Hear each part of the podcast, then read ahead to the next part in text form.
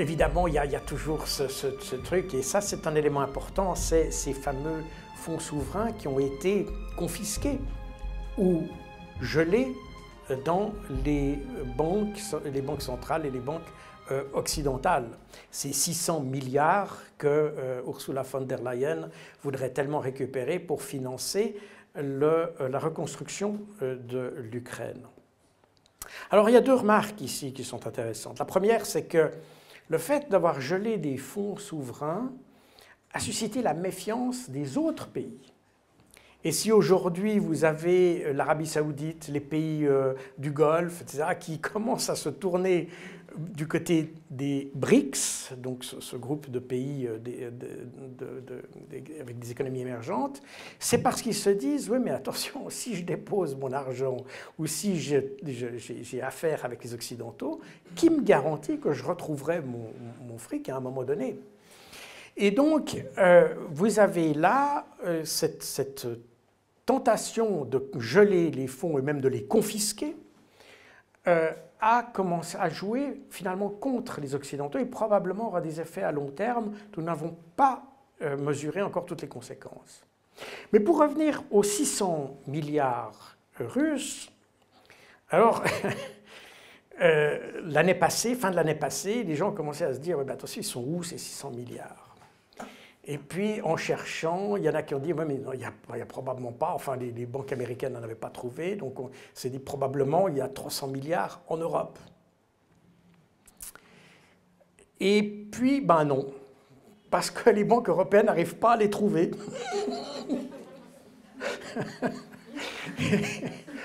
Ils n'arrivent pas à les trouver. Et de nouveau, je cite Bloomberg, donc on n'est pas, euh, dans le poutinisme, n'est-ce pas?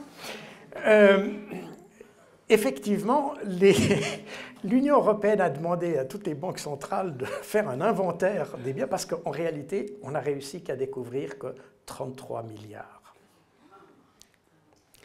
C'est-à-dire que cet argent qu'on pensait confisqué aux Russes eh bien, on ne l'a même pas apparemment.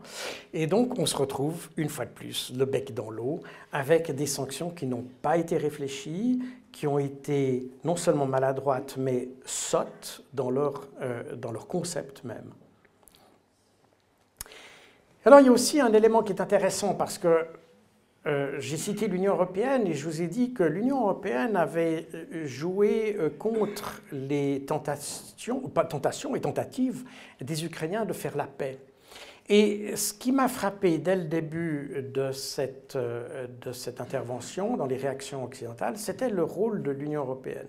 Moi qui ai travaillé dans des institutions internationales, il est vrai que je n'ai jamais travaillé dans l'Union européenne, mais j'ai toujours pensé qu'une organisation multilatérale, multinationale, euh, internationale plus que multinationale, internationale mais multilatérale, euh, avait comme privilège de pouvoir se placer au-dessus de la mêlée, d'avoir un regard plongeant sur la situation et ne devait pas et n'était pas obligé de venir se placer au niveau des intervenants, des partis dans le conflit.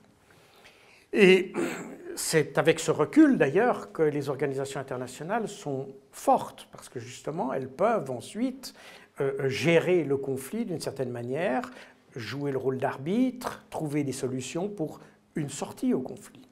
Or là, on a cette particularité que l'Union européenne s'est directement impliquée dans le conflit euh, de manière presque plus virulente que les Américains. Et c'est pour ça que j'ai cité ces deux exemples. Euh, le premier, c'est l'exemple de, Bloomberg, est que vous savez que la Russie a été déconnectée du réseau SWIFT, du système SWIFT, qui est un système d'information euh, interbancaire sur les échanges de, de paiement. et ce qui est amusant, c'est que ce sont les, les, Américains ont déconseillé de, le faire. C'est Wall Street qui a déconseillé les, Occidentaux de le faire. Ils ont dit ne, faites pas ça, parce que ça va, créer plus de problèmes à nous euh, que, que, peut-être aux Russes, et encore parce que les Russes, depuis 2014, ont travaillé sur un système parallèle, parce qu'ils s'attendaient bien, ce n'est pas la première fois qu'on mentionnait cette, cette option, et donc ils savaient qu'un jour ou l'autre, ça leur pendrait au nez, donc ils ont travailler sur un système alternatif qui aujourd'hui fonctionne très bien avec euh, la Chine. Et puis, il y a un autre élément aussi qu'on a oublié, parce que souvent on a dit, oui, c'est les, Américains ont essayé de, provoquer euh, l'embargo sur l'énergie. Et concernant les produits pétroliers, les Américains étaient beaucoup plus, euh, beaucoup plus réservés que les Européens. Et c'est Janet Yellen, qui est secrétaire au Trésor euh, américaine qui avait déconseillé l'Union européenne de prendre des sanctions sur l'énergie. Ils avaient dit si vous faites ça, parce qu'il y a eu des discussions sur l'énergie euh, déjà en 2021, d'ailleurs euh, on pourra y revenir parce qu'il y, a un élément intéressant dans cette affaire, et, et, Ursula von der Leyen a d'ailleurs confirmé ces derniers jours, que les sanctions ont commencé à être étudiées et mises au point en 2021 et non pas après le début de l'intervention.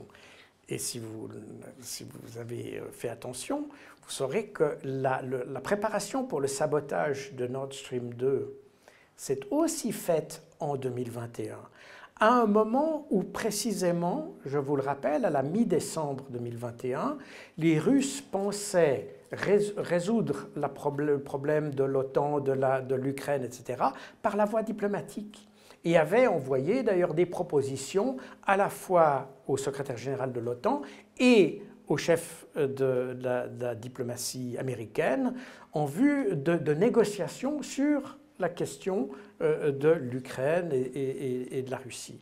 Donc ça voulait dire que d'un côté, vous aviez à la fin 2021 les Russes qui essayaient d'activer les réseaux diplomatiques, alors que du côté occidental, on fourbissait déjà les armes économique, mais pas seulement, puisqu'on préparait d'ailleurs un sabotage. Euh, euh, on, on, Donc on n'était pas du tout sur la même longueur d'onde et manifestement, les Occidentaux n'avaient pas euh, des idées très pures et ça confirme ce que je disais tout à l'heure, cette notion de légitimité de l'intervention russe. Alors, le, le pas suivant, c'était de dire la Russie perd n'est-ce pas? La Russie perd. Et ça, c'est ce qu'on entend. Je crois que la première, euh, le, premier euh, euh, article sur la, faillite de l'offensive russe était le 2 mars 2022. Donc, une semaine après, on avait déjà dit la Russie a perdu. Et.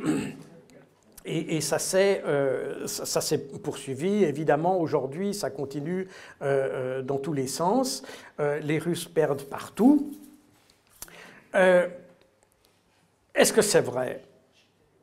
On verra la carte, mais non. Le seul exemple qu'on donne pour que la Russie ait perdu, c'est finalement, on dit, les grandes offensives ukrainiennes de, de Kharkov et de Kherson qui ont été victorieuses. Alors je vous ai mis cette carte parce que c'est la carte qui se trouve dans mon livre, euh, Opération Z, et c'est une carte que j'ai faite en juillet 2022. Et ce qui est intéressant ici, c'est que j'ai essayé de montrer la densité des troupes euh, russes dans le Donbass. Et vous avez ici les zones les plus foncées, c'est un bataillon par 20 km. Et les zones les plus claires, comme ici dans la région du Donbass, on aurait Bakhmut aujourd'hui à peu près par là, c'est un bataillon par kilomètre ou tous les trois kilomètres. Donc une densité de troupes beaucoup plus grande. Ce qui montrait, déjà avant même le retrait de Kherson et de Kharkov, que les Russes n'avaient pas l'intention de s'intéresser à ça. Ce n'étaient pas, pas les territoires qui les intéressaient. Depuis le début, et c'est important de le rappeler parce qu'on invente toutes sortes d'objectifs à l'intervention russe, qu'ils veulent envahir l'Ukraine, qu'ils veulent renverser le gouvernement en Ukraine, qu'ils veulent s'emparer des ressources naturelles de l'Ukraine, etc. Non. Les objectifs ont été définis. Alors, on, les prend pour ce qu'ils sont. Mais c'est ceux qui ont été définis. Et la, stratégie ou les opérations, plus exactement euh, militaires, tendent à démontrer, à soutenir ces deux objectifs qui étaient la démilitarisation et la dénazification de la menace sur les populations du Donbass. On est de nouveau dans le schéma que j'ai fait au début sur cette question de la population du Donbass.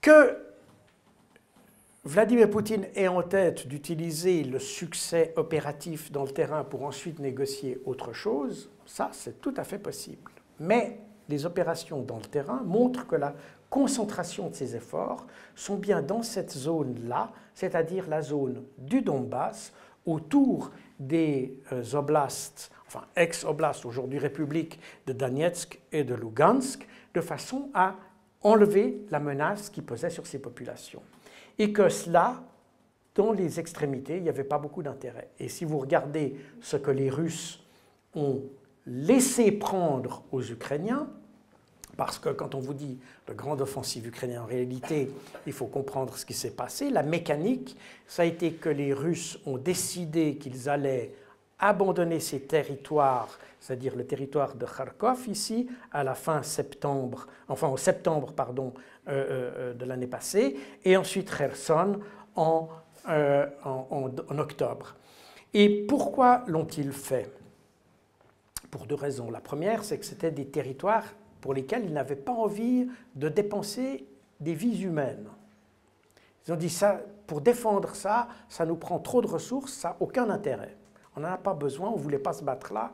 Donc, comme vous l'avez vu, par la structure des forces dans le terrain déjà en juillet, ça les intéressait pas. Et puis il y a un deuxième phénomène qu'on a oublié, c'est que les Russes s'attendaient à faire les référendums dans les quatre oblasts, donc de, de, Kherson, Zaporozhye, euh, euh, Donetsk et, Lugansk.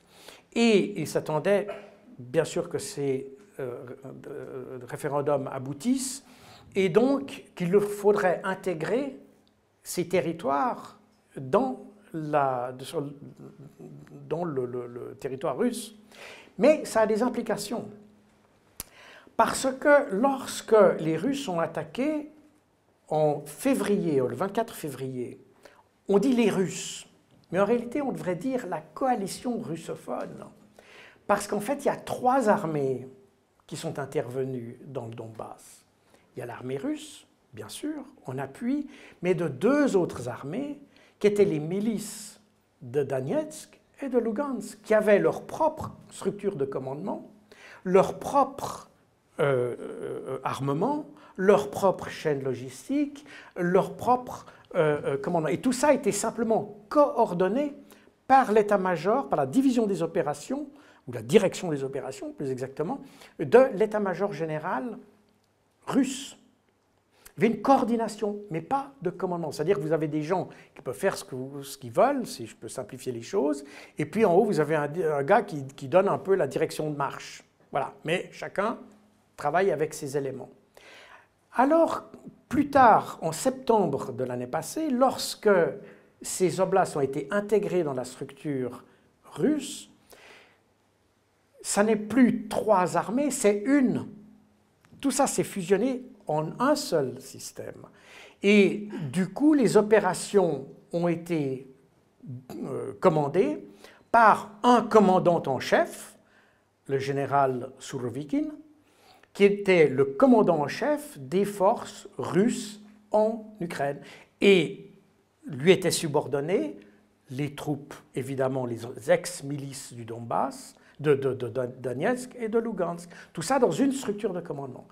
Et en septembre, les Russes ont anticipé ce mouvement-là. Ils se sont dit, si on, se retire, si on essaye de défendre un territoire qui ne nous intéresse pas, et devoir faire des opérations alors qu'en même temps on change notre structure de commandement, on n'y arrivera pas. Donc on privilégie le changement de la structure de conduite, on retire nos troupes parce que soit à Kharkov, soit à Kherson, Ici, les troupes se sont retirées derrière le Dniepr, et ici, les troupes se sont retirées derrière la rivière ou le fleuve Oskol. Et profitant de cette barrière naturelle, il était plus facile de conduire des opérations sans avoir quelque chose de complexe, alors qu'en même temps, la structure de commandement était en pleine mutation. C'est très simple. Mais simplement, il faut comprendre cette mécanique pour comprendre que ça n'était pas du tout... D'ailleurs, il n'y a pas eu de combat. Il n'y a eu aucun combat. Il n'y a eu combat ni à Kherson, ni à Kharkov. Par contre, il y a eu des milliers de morts. Pourquoi? Parce que les Russes se sont retirés, les Ukrainiens se sont engouffrés dans un espace vide, mais l'artillerie russe les a accueillis. Et donc, vous avez, alors qu'on parle à Bakhmut de combat où on se bat au corps à corps ou je ne sais pas quoi, si vous regardez Kharkov, vous ne voyez pas de bataille, il a pas de, parce qu'il n'y a pas eu d'affrontement entre les Russes et les Ukrainiens. Les Russes se sont retirés, d'ailleurs en bon ordre, puisque il y avait un grand dépôt de munitions à Balakleya qui a été, que les, les Ukrainiens ont trouvé complètement vide. C'est un immense dépôt de munitions qui n'a pas pu être euh, vidé à la hâte, qui s'est fait de manière extrêmement calculée. Et donc, les Russes sont partis, les Ukrainiens sont arrivés et ils ont simplement reçu le feu de l'artillerie. Et c'est pour ça qu'à Kherson, lorsque les Russes ont quitté Kherson, Zelensky a dit hum, on ne va pas y aller parce que c'est un piège. Parce qu'il savait ce qui s'était passé à Kharkov. Et c'est pour ça que les Russes ont été très surpris de voir qu'ils ont quitté Kherson et que les Ukrainiens sont restés encore un ou deux jours avant de venir entrer sur le territoire de Kherson. Et quand ils sont arrivés, ils ont été accueillis par l'artillerie.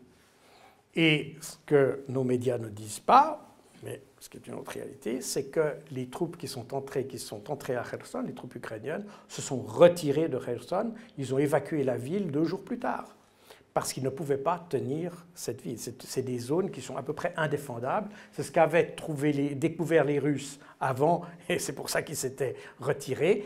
Et c'est ce que les Ukrainiens ont, à leurs dépens, euh, découvert en arrivant, en ayant des, des, pertes considérables, alors que les Russes ont épargné leurs troupes.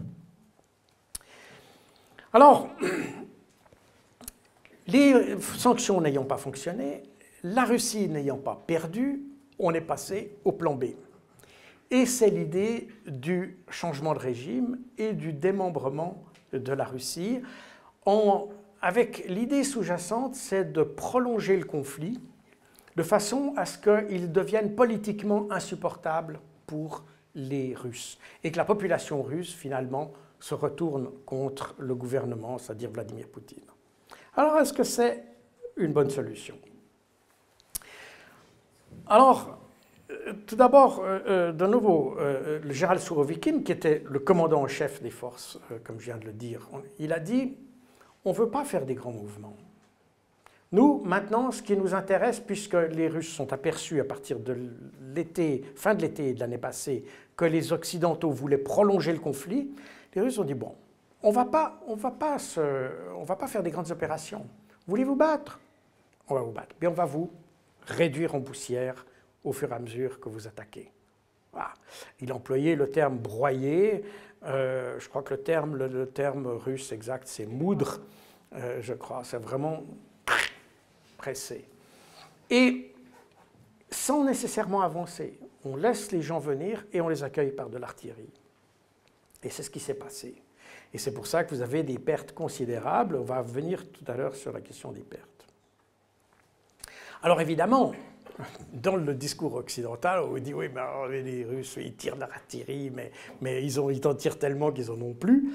Et puis alors, euh, voilà, les, stocks d'armes s'épuisent, etc. C'est pas le cas. Inutile de vous le dire. C'est pas du tout le cas. Les Occidentaux ont voulu soutenir l'Ukraine on reparlera encore euh, des armements euh, tout à l'heure. Mais ils ont fourni donc les canons, les Césars, etc., de l'artillerie, des, obusiers euh, blindés, etc. pour que vous compreniez la situation, il faut comprendre que les Américains en Afghanistan tiraient par jour 300 obus d'artillerie. Et donc, ils avaient une production adaptée à cette consommation, c'est-à-dire 400 obus par jour. à peu près 12 000 par, euh, par mois à peu près. Mais ce que consomment les Ukrainiens,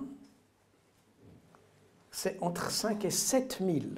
Les chiffres sont ceux du New York Times et de Ukrainska Pravda. Donc, euh,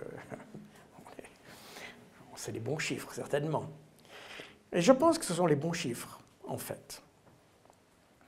Euh, d'ailleurs, vous aurez noté, peut-être pour ceux qui ont l'esprit curieux, qu'actuellement il y a une dispute entre euh, euh, Prigogine et, le gouvernement russe, et puis Prigogine dit qu'il n'a pas reçu assez de munitions. Le gouvernement russe a publié les munitions qu'ils avaient données à Prigogine. Et quand vous regardez ces chiffres, vous apercevez qu'ils avaient donné, Prigogine petite troupe en réalité, c'est pas beaucoup, hein, c'est une petite portion du territoire. Et ce que les Russes lui ont donné correspondait à peu près à la consommation journalière de toute l'armée ukrainienne. Simplement pour vous dire. Parce que ça, c'est ce que les Russes consomment. Mais voilà ce que les. Pardon, les Ukrainiens. Voilà ce que les Russes tirent. On est dans un, un rapport qui est presque de 1 à 10. Et évidemment, les Occidentaux n'arrivent pas à suivre avec ça. Et vous avez même le, régiment d'artillerie britannique qui dit a même plus d'artillerie dans le régiment. Et on a effectivement le, problème des Occidentaux, c'est qu'ils ne sont pas capables. pour revenir à ce graphique, les Américains ont décidé, parce qu'ils n'ont pas plus de munitions à donner à l'Ukraine, euh, la consommation ukrainienne est trop forte pour eux, donc ils ont décidé de multiplier par 5 leur production en deux ans. C'est-à-dire que dans deux ans, les, Américains produiront 2000, euh, par, 2000 euh, obus par jour, ce qui n'est même pas ce que les Ukrainiens consomment par jour. Ce qui vous montre la difficulté qu'ont les Occidentaux à entretenir. Et quand on parle de victoire ukrainienne, on a l'impression qu'on est vraiment on est avec des gens qui rêvent, littéralement. Et c'est pour ça d'ailleurs que les militaires américains qui voient ça, parce que de nouveau, je, n'invente rien, et c'est pourquoi les militaires américains, surtout ceux qui parlent du dialogue, c'est parce qu'ils voient ça et disent on est complètement en dehors de toute réalité. Effectivement, New Voice of Ukraine, les, Ukrainiens dépensent plus que toute la production américaine.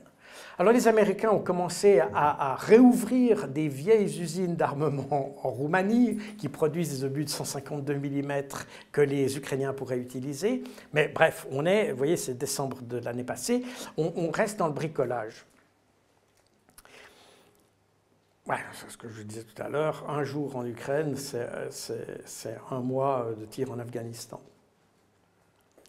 Et alors, je ne vais pas euh, entrer dans les détails de cette carte, mais tout à l'heure, j'ai évoqué, enfin, dans les articles qui ont été évoqués, c'est la baisse du moral dans les, dans les euh, euh, troupes russes, etc. Les informations sérieuses qu'on a montrent que ce n'est pas le cas. Mais au contraire, du côté ukrainien, on a un problème. Et ce qui est intéressant ici, sur cette carte, vous n'allez pas pouvoir regarder tous les petits chiffres qui sont là, ce n'est pas nécessaire d'ailleurs. Ce qui est intéressant, c'est ces, insignes-là, ceux-là, voyez? Ça, cet insigne rouge et noir, c'est les troupes, les milices du Pravi Sector. Pravi Sector, c'est les unités, certains disent néo-nazis, c'est les fanatiques. Ici, vous avez les bataillons Azov. Vous voyez qu'il y en a derrière, ça c'est les unités régulières ukrainiennes, et derrière, sur les arrières, vous avez ces unités-là. Qu'est-ce qu'elles font? C'est des unités qui empêchent les gens de reculer.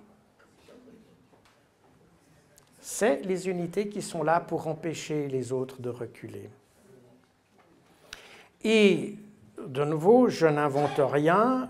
le, Parlement euh, ukrainien a renforcé une fois de plus la loi euh, qui punit la désertion et la désobéissance, euh, qui était déjà assez sévère, puisque déjà c'est une loi qui permettait d'abattre les soldats qui reculaient. Donc on a effectivement une situation, il faut, maintenant l'armée ukrainienne recrute des gens de 16 ans, on a baissé l'âge à 16 ans, et on recrute aussi les femmes. Et ce qui est, c'est normal que les Ukrainiens défendent leur pays. Comme je l'ai déjà dit plusieurs fois, si j'étais Ukrainien, je défendrais mon pays aussi, c'est normal. Ce qui n'est pas normal, c'est que les Occidentaux soient derrière à attiser le feu derrière. Parce qu'on voit ça. On sait que ça se passe comme ça. Simplement, on l'évacue de nos médias pour nous donner l'image euh, des fiers combattants, etc., qui sont sans doute fiers et sans doute braves d'ailleurs, tout le monde le dit. Euh, enfin, quoique on pourrait encore pas entrer dans tous les détails, mais je répondrai peut-être dans les questions. Mais on peut encore discuter certaines choses. Mais néanmoins, il est normal que les gens se battent. Mais il n'est pas normal que les gens qui sont derrière, qui assistent à ça, attise les flammes. Ça, c'est ce qui, moi, me révolte. Alors on arrive à la question des chars, parce que tout le monde en a parlé au début de l'année. Alors j'ai mis ça un petit peu pour l'illustration, je ne vais pas vous faire un truc technique. J'ai moi-même commandé un bataillon, c'est-à-dire l'équivalent en France serait un régiment de chars Léopard, de chars Léopard 2, exactement les mêmes que ceux qui seront envoyés euh, en Ukraine. Donc euh, je connais un peu, c'est un sujet que je connais. Euh, mais je voulais juste mettre ça pour un peu fixer les idées. Donc, quand on parle de chars de combat, on parle, ici c'est le, Abrams américain, ici c'est le Léopard 2 allemand. Et puis, on a des véhicules blindés qui ont certains canons, qui ont une tourelle, qui ressemblent peut-être de loin à des chars, mais qui ne sont pas des chars important de le dire parce que comme ça, ça fixe un peu les esprits. Et alors, on arrive à cette discussion qu'il y a eu au début de l'année sur la question des chars. il faut rappeler que en février de l'année passée, l'Ukraine disposait d'environ 1000 chars de combat, chiffre de la BBC, euh, basé sur euh, euh, International Institute of Strategic Studies, le Military Balance. 1000 chars de combat. Selon des informations occidentales, euh, dont je n'oserais même pas me prononcer sur la fiabilité, mais prenons-les. Les Ukrainiens auraient capturé 500 chars russes. C'est Oryx, c'est une base de données euh, des, pertes russes, etc. Bon. Je, je, ne suis pas certain que ce soit extrêmement fiable, mais c'est celle qui vient dans nos médias. Donc 500 chars capturés. À ça s'ajoutent à peu près 600 chars de combat qui ont été fournis en 2022 par les pays, surtout les pays de l'Est, qui ont euh, envoyé en Ukraine leurs vieux chars de l'époque euh, soviétique, et puis c'était des chars qui étaient déjà au rebut, et ils les ont envoyés en Ukraine. On les a retapés un peu et envoyés en Ukraine.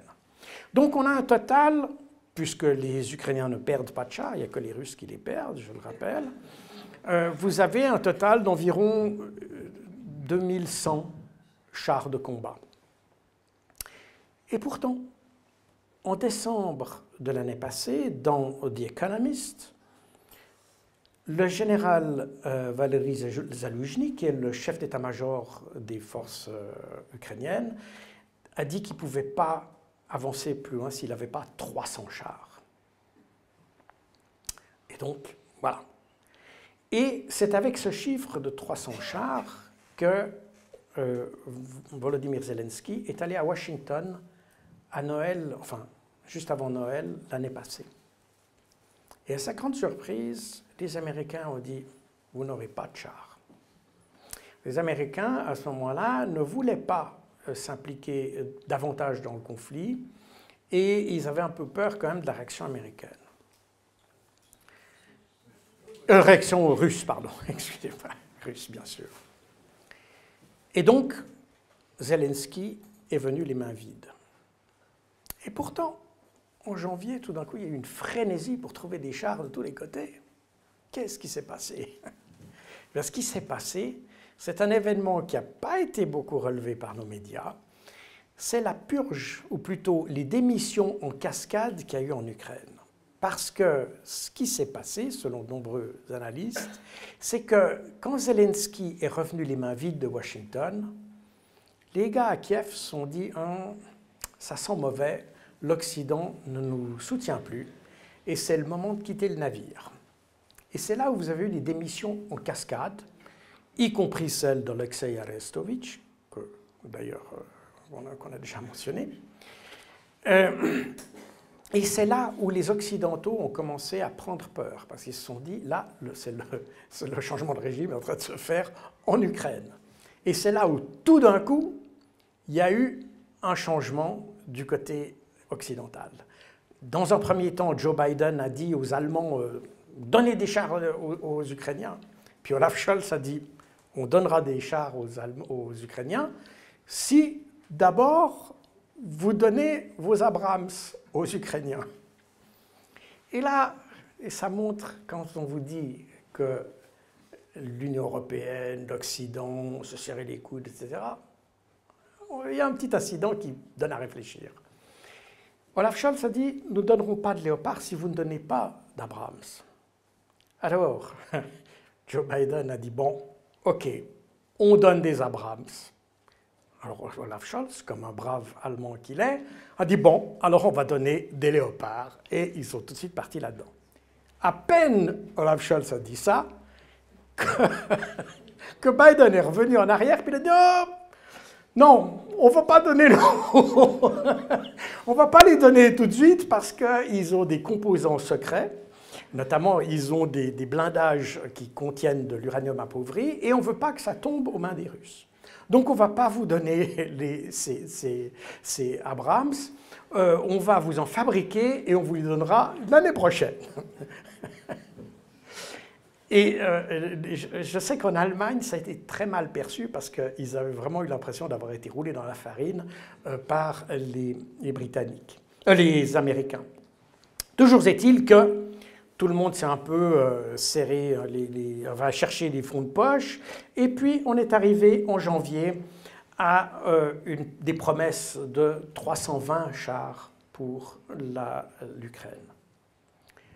Mais de nouveau, on s'est aperçu que oui, mais notamment les Britanniques ont dit on va vous donner des Challengers, mais ils ne doivent pas tomber aux mains des Russes parce que le, blindage, c'est un blindage dit Chobham, qui est un, blindage qui a été mis au point déjà dans les années 80, fin des années 80, début des années 90, est de composition secrète, et donc ça ne doit à aucun moment, aucun prix tomber aux mains des Russes. Donc il fallait que les Ukrainiens donnent la garantie qu'ils soient capables de récupérer un char sous le feu ennemi, quel que soit le risque, parce que ces chars ne peuvent pas tomber aux mains des Russes. Et puis quand ils ont commencé à réfléchir à tout ça, ils se sont aperçus que on n'y arrivera pas avec les 320 chars. Alors, euh, il y a des chars, ben, il y a beaucoup de chars aussi qui sont des chars de rebut, c'est-à-dire des chars pour lesquels même les Allemands n'ont plus les pièces de rechange. Donc on a, on a promis aux Ukrainiens vraiment les fonds de tiroir, et on n'est même pas capable de les remettre en état pour qu'ils puissent les avoir. Et finalement, c'est même pas 50 chars que les Ukrainiens auront. Alors, ça vous montre, ça vous montre un peu la manière dont réfléchir. On il y a des grandes déclarations, des grands effets de manche, et en réalité, on voit que les gens d'abord annoncent n'importe quoi sans réfléchir. C'est pas très nouveau, mais enfin c'est comme ça. Et puis, en fait, on s'aperçoit que, en fait, on ne prend pas les, Ukrainiens du tout au sérieux. Et, euh, euh, et les Ukrainiens s'en aperçoivent. Les Ukrainiens s'en aperçoivent et je pense qu'ils doivent leur confiance envers les, les Occidentaux doit, à mon avis, pas être très élevée. Donc voilà un petit peu où on en est et, voilà un petit peu pour expliquer un peu la mentalité avec laquelle nous nous impliquons, ou nos pays s'impliquent dans ce, dans ce, dans, ce conflit. Et alors, il y a la deuxième partie, c'est que évidemment il y a le, terrain, et puis là on veut, euh, on veut tout faire pour que le conflit se prolonge, euh, que les, Ukrainiens continuent à se battre. Euh, et le but, c'est que Poutine soit éliminé du pouvoir. Alors là, tout le monde l'a dit, il y a même une loi qui a été, même Zelensky a publié une loi qui interdit de négocier avec la Russie tant que Vladimir Poutine est au pouvoir. Donc on est arrivé un petit peu dans un... Enfin bref. Alors, il serait bon peut-être de voir, euh, mais Poutine, est-ce qu'il est prêt d'avoir sa popularité s'effondrer? Ben non. Vous aviez, avant, donc en janvier 2022, la le taux de popularité. Alors, les chiffres, c'est Centre Levada. Le Centre Levada est considéré comme agent étranger en Russie. Donc, pour caler les choses. C'est un des, quelques centres de, de sondage qu'il y a en Russie. Et il donne des sondages qui, en principe, sont réputés comme étant de bonne qualité. Avant l'offensive, vous aviez une popularité de Vladimir Poutine à 71%. Elle est montée à 83% juste après le début de l'opération. Elle s'est stabilisée. Elle a baissé lors du retrait de Kharkov, qui a été très mal présenté dans la presse russe. Euh, et la population a sans doute un peu perdu confiance à ce moment-là parce qu'ils ont été sensibles à la, presse occidentale qui parlait de grandes défaites, de la fin de la guerre, etc. etc. Et je pense que c'est là que la popularité a baissé. Mais on voit qu'aujourd'hui, enfin c'est fin janvier plus exactement, elle est remontée à 82%. Donc ça veut dire que, bon, et de toute façon, euh, les taux de popularité à plus de 60%, euh, peu de, dirigeants européens peuvent s'en vanter. Donc euh, on n'est pas prêt de voir la population manifestement se retourner contre le gouvernement. D'autant plus que... il y a beaucoup de choses qui se sont améliorées, pas tout, mais beaucoup de choses qui se sont améliorées en Russie malgré tout. Euh, et les, Russes s'aperçoivent quand même que la situation n'est pas aussi catastrophique, en tout cas pas comparée à celle des Européens. Et c'est là que euh, quand les, gens font un peu la part des choses, même si tout n'est pas rose, et même si chacun a ses, problèmes, euh, ils voient qu'en définitive, on s'en tire pas si mal. Et alors, vient la question des pertes, parce qu'alors on vous dit oui, mais bien sûr, euh, euh, les, Russes perdent évidemment un nombre incroyable de, soldats. Alors, ça c'est Libération, Fact Check ou Check News, 6 euh, 000 ou, ou, 55 000 comme prétend Kiev. Alors, personne ne connaît ces chiffres. Personne. Euh, pas plus euh, Libération, qui fait un check news à partir de choses qu'ils ne connaissent pas, euh, que, que, d'autres, parce que la Russie a publié quelques bilans l'année passée, mais ils ont arrêté de le faire, ou en tout cas ils le font irrégulièrement, et puis les Ukrainiens ne l'ont jamais fait. Et euh, par contre, vous avez des institutions qui sont Alors, il y a notamment une, institution qui s'appelle Mediazona. Mediazona est un média d'opposition proche de Navalny qui a fait avec la BBC, donc pas vraiment poutiniste hein, du coup, qui ont fait un, site, si vous voulez, où ils, ils, vont sur les, euh, comment, dans les, euh, annonces mortuaires, ils font toutes les annonces mortuaires et ils essayent de reconstituer le nombre de morts d'après la publication officielle des, avis mortuaires. Alors, ça vaut ce que ça vaut. Euh, j'ai pris ça comme exemple parce que, pour deux raisons. La première, c'est que d'abord, il y a une méthode, parce que ce que fait Libération, c'est comme ça, hein, c'est le doigt mouillé. Euh, alors que les autres, au moins, ils essayent de récolter de l'information à travers des éléments solides. Et puis, deuxièmement, euh, comme c'est de l'opposition, pas vraiment favorable au gouvernement, je peux m'attendre à ce qu'il soit plus critique que si c'était le gouvernement russe, par exemple. Alors, 6 000 morts selon le gouvernement russe, 55 000 selon Kiev. Que nous dit Mediazona? 6 219. Ça veut dire que ce, ce média d'opposition qui a fait un calcul s'approche d'un chiffre qui est pratiquement le même que celui qui est donné par le gouvernement. Est-ce que c'est vrai? Est-ce que c'est juste? Est-ce que c'est exact? Je n'en sais rien du tout. Mais ça me semble plus crédible qu'un gars qui travaille chez BFM TV, LCI ou autre. Et surtout, ça me paraît basé sur quelque chose. C'est des chiffres qui datent du 9 septembre, comme vous pouvez le lire, mais que quand je les ai récoltés, c'était en date du 29, c'est ceux qui étaient disponibles, en date du 23 septembre. Puis on peut continuer la chose. En décembre de l'année passée, les Ukrainiens ont annoncé le 100 millième soldat russe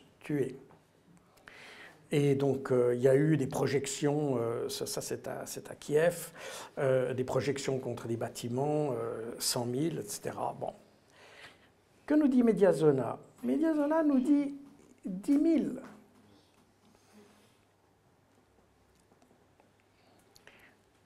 De nouveau, je n'ai pas moyen de vous assurer que c'est le bon chiffre. Mais c'est intéressant de voir que c'est en tout cas eux qui donnent ce chiffre-là. Si on regarde au début de cette année, en février, TV1 nous annonce près de 140 000 décès. Mediazona nous dit 14 000. Et ce qui est intéressant dans ces chiffres, c'est que vous avez toujours un rapport de 1 à 10. Vous remarquez. Et si vous réfléchissez à ce que je vous ai dit tout à l'heure sur l'artillerie, vous êtes aussi dans un rapport de 1 à 10. Ça ne veut rien dire. Soyons honnêtes, ça n'est pas scientifique, mais c'est cohérent d'une certaine manière. Les Russes tirent dix fois plus que les Ukrainiens. On peut s'attendre à ce qu'il y ait plus de morts du côté ukrainien que du côté russe. Que ce soit neuf fois, dix fois, onze fois, je suis incapable de vous le dire. Mais ce qui est intéressant là-dedans, c'est de voir que nos médias ne reflètent que ce que dit la propagande ukrainienne. Parce que quand vous regardez les chiffres, vous apercevez, et d'ailleurs il y a, euh, Ursula von der Leyen qui, dans, dans une allocution, l'année passée, a fait une boulette. Elle a dit, les Ukrainiens ont déjà plus de 100 000 morts. Et le gouvernement ukrainien lui a demandé de retirer immédiatement ça et d'enlever ça de tous les réseaux sociaux. Je pense que si on a fait retirer ça, si d'abord Ursula von der Leyen le dit, de nouveau, je n'ai pas beaucoup confiance dans ce qu'elle dit, mais elle aurait plutôt tendance à enjoliver la situation pour les Ukrainiens. Or, ce chiffre, elle ne l'a pas sorti de sa tête. Et si les Ukrainiens ont voulu le faire, le refuser, enfin le, faire annuler, c'est que probablement ça reflétait quelque chose. Et maintenant, si vous regardez tous les rapports de 1 à 10 qu'on a, on s'aperçoit que, et c'est une hypothèse de ma part, de nouveau, euh, les Ukrainiens, en fait, donnent comme chiffre de perte russe leur propre chiffre, et en fait, ils inversent les deux. Et c'est d'ailleurs un phénomène que je retrouve dans beaucoup de choses. Quand vous avez, quand les Ukrainiens parlent de néo-nazis dans l'armée russe, c'est en fait au moment où les Russes à Mariupol découvrent les soldats de Azov qui sont rendus et puis on, les, ils les mettent torse nu pour voir les tatouages. Et au même moment, vous avez l'histoire. C'est chaque fois, chaque fois on fait cet élément miroir et je pense qu'on est là avec l'histoire des pertes dans la même, le même phénomène. Je ne suis pas en mesure de pouvoir le démontrer euh, de manière caractérisée, mais je pense que là, on a de sérieux indices pour penser, quand on voit effectivement euh, les pertes, parce que euh, il ne faut pas oublier que quand les Russes ont fait leur mobilisation partielle en septembre, ils ont mobilisé 300 000 hommes, comme vous le savez, les Ukrainiens, eux, sont à leur dixième mobilisation. Et c'est-à-dire que eux, et leur, armée n'a pas augmenté. Donc ils remplissent les trous Et c'est pour ça que je pense que, quelle que soit la crédibilité qu'on peut accorder à Mediazona, je pense qu'il y a euh, des éléments de, propagande dans notre, la perception qu'on a des pertes que la comparaison avec Mediazona permet de mettre en évidence. Voilà, il faut le prendre comme ça, avec toutes les précautions qu'il faut avoir. Alors on arrive, j'ai dit qu'on voulait détruire la Russie.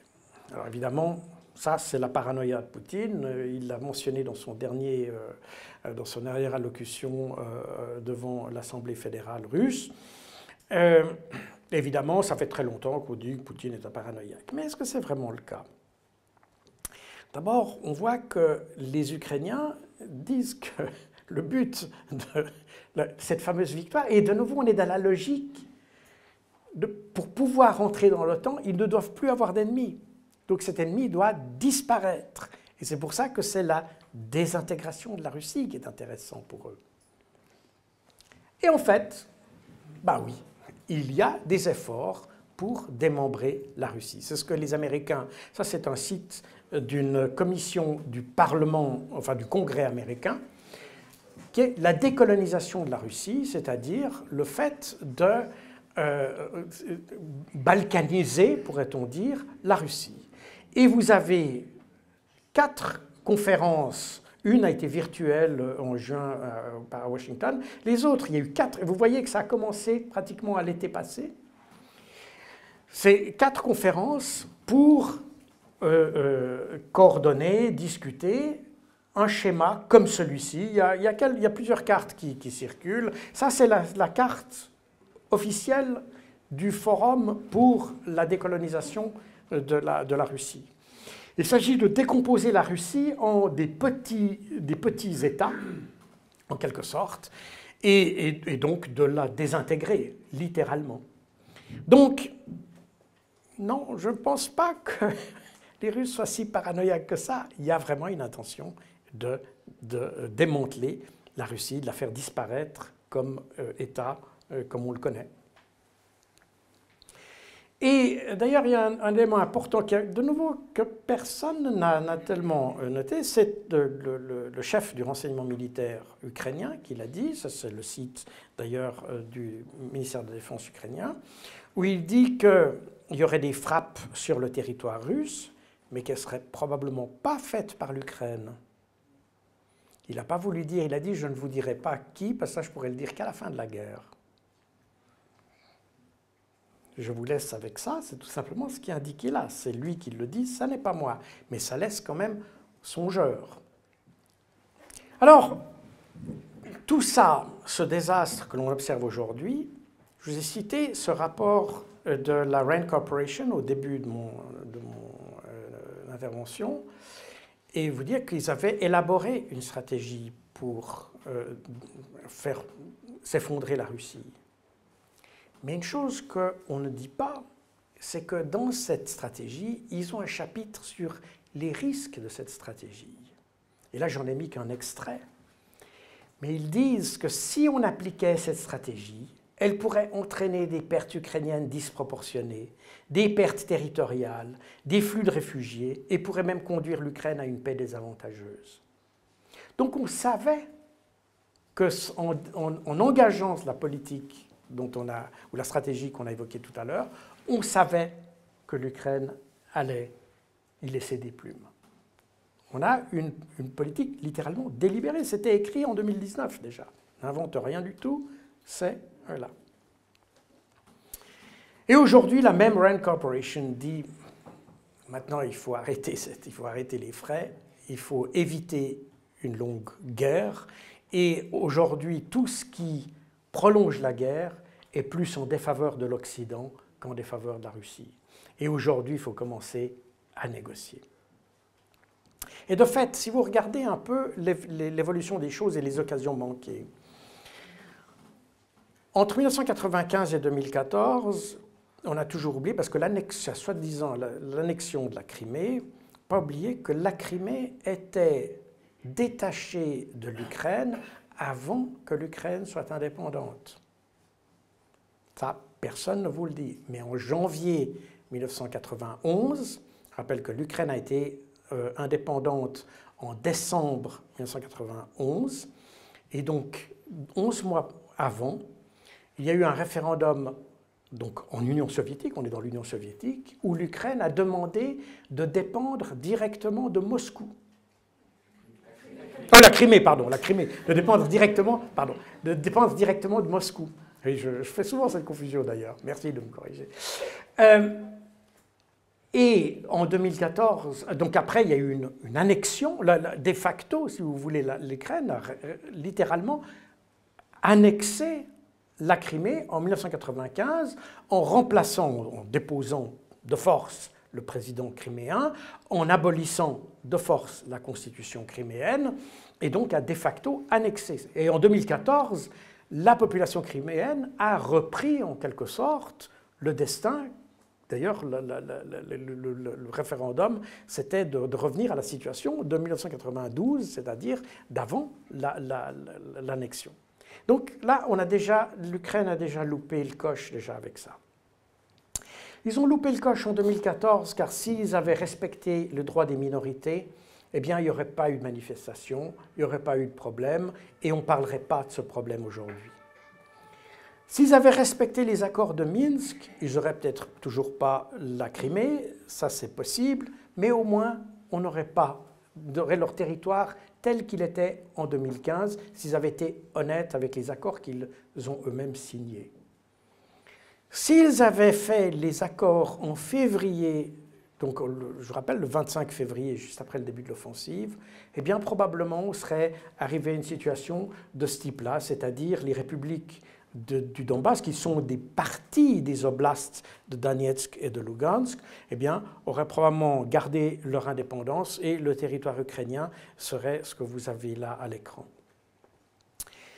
Si on avait fait ça en mars 2022, où l'armée euh, russe était déjà beaucoup plus avancée, et la proposition ukrainienne, la proposition ukrainienne, la proposition de Zelensky, prévoyait que les républiques, seraient, les républiques de Donetsk et de Lugansk seraient euh, euh, indépendantes. il y avait donc une neutralisation du territoire ukrainien, donc on aurait eu la situation qu'on a à peu près sur cette carte. Si on faisait un accord maintenant, ce qui est peu vraisemblable, mais voilà, on aurait l'Ukraine aurait cette configuration. Et puis on peut, on peut, là on est dans le domaine des suppositions maintenant, parce qu'on euh, on ne sait pas encore ce qu'il y a dans la tête des gens. Mais une situation possible, que je pourrais m'imaginer que certains pensent, ce serait que la Russie s'empare de la région d'Odessa et, donc ferme l'accès à la mer à la Russie. C'est une... Euh, l'Ukraine je commence à fatiguer. Merci, vous faites bien de, me le rappeler. Une autre option, ce serait qu'on reconstitue ce qu'on a, eu. On a oublié cette période, mais en 2014, il y a eu une éphémère Navarsia qui a été créée par tous les oblasts ou les républiques qui, se sont, qui ont créé des républiques euh, autonomes euh, ça a été juste pendant quelques semaines en 2014, elles ont très vite été réprimées, mais qui couvrait toute cette, la partie russophone en fait de l'Ukraine. Après, quand les, Ukrainiens sont venus, ils ont, et c'est là où on risque encore de trouver beaucoup de fausses communes, je pense, parce que la répression euh, euh, a été très très dure dans tous les territoires de cette Novorossiya. Et puis, on pourrait avoir la victoire russe décisive. Les Russes n'entreront pas dans la partie ouest du pays, parce qu'ils savent que de toute façon, c'est un guépier dans lequel ils auraient beaucoup de peine, euh, sans doute, à, terminer un conflit. Mais c'est une option. De nouveau, on est là dans la supposition. Je ne veux pas faire euh, trop vite. Oh là là, non, je ne vais pas montrer ça. Et je voulais terminer par ceci. C'est mon ami euh, Peter Maurer, qui est le secrétaire général du Comité international de la Croix-Rouge à Genève, et qui dit assez justement qu'on ne met pas fin aux guerres avec des étiquettes comme bon et mauvais, mais par un travail concret de réconciliation et de médiation. Et là-dessus, je crois que j'ai beaucoup parlé. Je vais vous laisser parler. Merci.